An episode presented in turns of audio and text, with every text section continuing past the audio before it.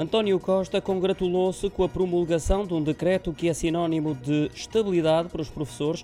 Essa é a opinião do Primeiro-Ministro quanto a este diploma do Governo sobre recrutamento de pessoal docente que recebeu luz verde da parte do Presidente da República, Marcelo Rebelo de Sousa. Numa reação na rede social Twitter, António Costa escreveu que a alteração à lei vai permitir avançar com o fim da precariedade através da vinculação de milhares de professores que completem 1.095 dias de serviço sem ultrapassagens, sublinhou ainda o chefe do Executivo. Muitos professores deixarão de andar com a casa às costas, nas palavras do primeiro-ministro, que promete continuar a trabalhar no sentido de dignificar a carreira docente.